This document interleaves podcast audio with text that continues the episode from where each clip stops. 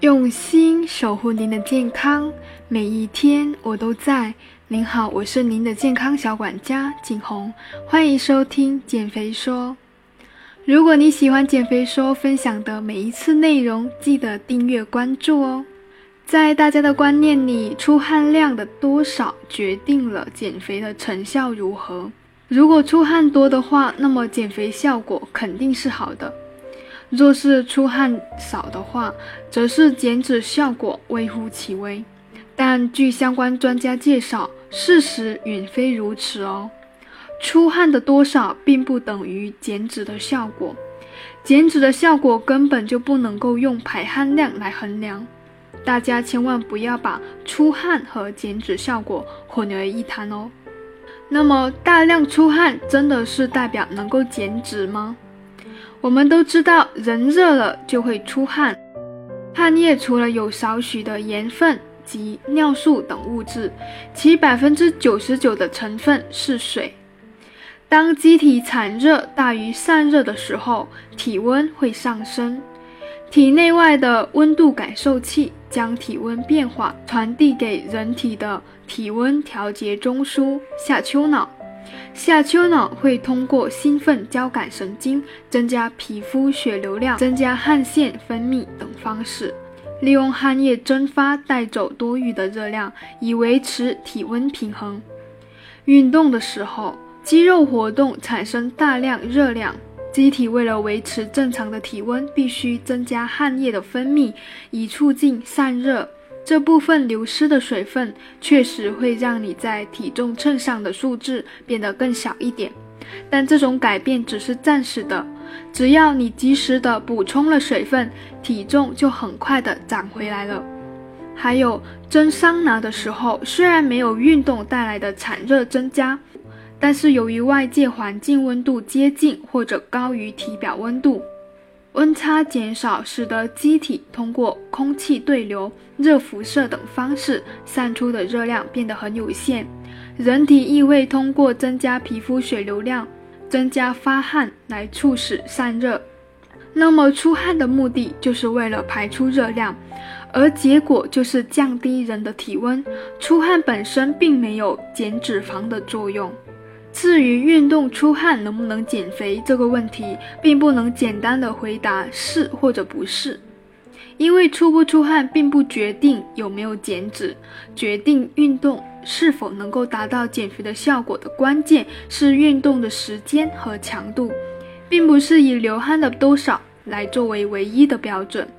所以可以这么说，如果你达到了运动减肥的标准，如运动强度足够，运动时间至少半小时以上，那么运动出汗自然是能够减肥的。不过跑步一个小时，即使一滴汗没流，你也是燃烧了六百卡路里，效果是一样的。因为是否流汗或者流汗的多少是跟体质有关。相反，如果你没有达到运动减肥标准，可又是易出汗的体质，已经流了很多的汗，那也是没有什么用的，顶多丢失的是水分，脂肪并还没有开始的燃烧起来。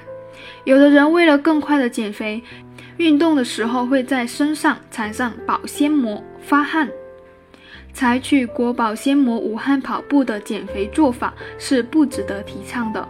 他们认为通过捂汗的方式可以加强健身减肥效果。其实这样做的效果跟蒸桑拿一样，虽然看起来和运动过后一样，面色红润、大汗淋漓，但这种出汗不过是机体调节体温的方式，充其量只能让人脱水。但不能够脱脂，更谈不上排毒了。这种增加出汗的方式根本就没有减肥的效果。这和我之前揭秘过的减肥产品中的暴汗服的原理是一样的，只能够闷到你出汗。这在运动中只有坏处没有好处。减下来的那只是水分的重量啊，并不是脂肪的重量。而一旦我们一喝水，就立刻体重长回来了。否则，剩下的时候我们在太阳下暴晒，或者蒸个桑拿，一样可以出汗，是否能够减肥呢？当然就是不能够啦。如果一味的追求出汗，穿着不透气、不吸汗的暴汗服、桑拿服，长时间待在高温的环境下，又不及时的补充水分、盐分，就会容易导致体温失衡、神经内分泌紊乱，从而引起中暑、脱水等需要医疗干预的情况了。严重的时候，甚至可能会导致脏器衰竭，危及生命。要了解如何出汗才能够燃烧脂肪，那首先要了解脂肪是怎么被分解提供能量的。脂肪燃烧没有你想象的那么容易。如果把人体想成一台机器，其正常运转需要燃料。人体的燃料主要包括碳水化合物、脂质以及蛋白质三大类。三种燃料虽然都可以被机体利用以功能，但为了提高效率，不同燃料利用的优先次序有所不同。糖类是主要的功能物质，但是储量较少。脂质也就是脂肪是主要的储能物质。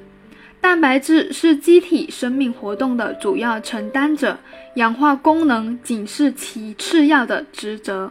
完全氧化分解的情况下，每克糖和蛋白质可以提供四千卡的能量，而脂肪可以提供九千卡。从数量来看，貌似燃烧脂肪可能会更加划算些，但是脂肪从储脂细胞中动员起来，直至氧化功能需要比较久。事实上，氧化脂肪以提供能量的速度是最慢的，这也是机体优先选择利用糖类来功能的原因。普通人身上的糖，也就是前面说到的碳水，主要是以糖原的形式储存在肝脏和肌肉当中，大致有三百八十克左右，可以提供约一千五百大卡的能量。而中等强度的体能锻炼，像骑车、游泳、跑步等等，每小时大概可以消耗六百到八百千卡的能量。如果说不及时的补充糖类，也就是碳水。体内的糖原大致在骑车两小时或者慢跑二点五公里后就会逐渐的被耗竭，之后机体才会开始转向以脂肪为主的功能方式。也就是说，坚持运动三十分钟到一小时，看起来运动量很大，也让你大汗淋漓、气喘吁吁，但能量来源主要还是肝脏里面储存的糖原，脂肪基本不被涉及。这也就是常说的肥肉难减的原因了。即使是运动减肥，很多人会以运动出汗量来判断燃脂的效果。其实出汗量并非越多越好。这里我要辟谣一下，汗如雨下就代表运动效果好吗？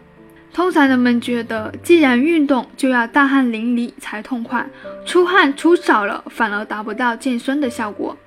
运动强度越大，排汗量越多，这是毋庸置疑的。但是出汗量的多少却是因人而异，而且汗如雨下，并不代表运动效果就好。体质情况与出汗多少是有关的，个人的身体素质与出汗的多少有关。体质强壮的人，肌肉与运动器官都比较健康，即使进行强度较大的运动，也毫不费力，出的汗自然就少。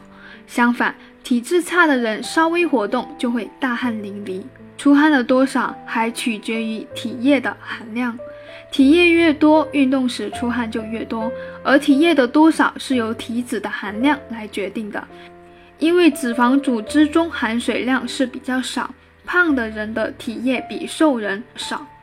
尽管运动时胖的人出汗比较多，但耐受水分丢失的能力却比较差。因此，胖的朋友呢，在运动的时候时间很短，就很容易感到很疲劳。运动前是否饮水，对出汗也是有影响的。如果你运动前大量的饮水，会导致体液增多，而增加出汗的含量。当然了，出汗越多，也并非锻炼的效果越好。出汗并不是运动减肥的一个硬性指标，我们要知道。而且正常的出汗或许对人体健康更有利，而如果出汗更多，反而会导致人体缺水，从而出现头昏眼花、腹痛等症状。另外，出汗的过程主要是把体内的多余热量散发出去，可大量的出汗就会导致人体处于一个失水的状态。只能够暂时的减轻体重。